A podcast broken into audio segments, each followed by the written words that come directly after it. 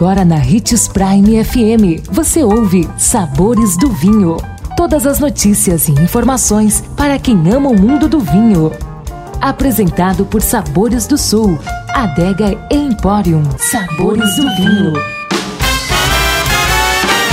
Que bom ter você conosco e só aqui nos Sabores do Vinho você tem informações sobre esse universo apaixonante. Sou Marlon Menegatti, sommelier internacional da adega Sabores do Sul. E hoje vamos falar de qual é a melhor forma de devolver uma garrafa que não está boa.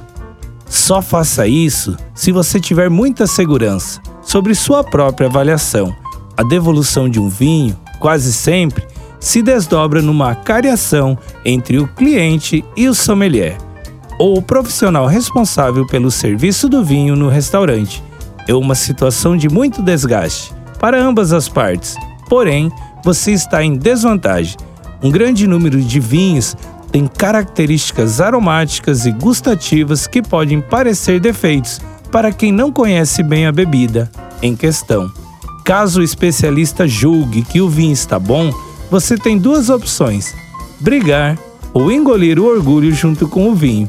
Nossa dica é deguste o vinho e se achar que tem algum defeito, chame o sommelier da casa e peça a opinião do mesmo. E de preferência, aceite a opinião do profissional. E lembre-se que para beber vinho, você não precisa de uma ocasião especial, mas apenas uma taça. Segunda-feira estaremos de volta. Bom fim de semana. Tchim, tchim.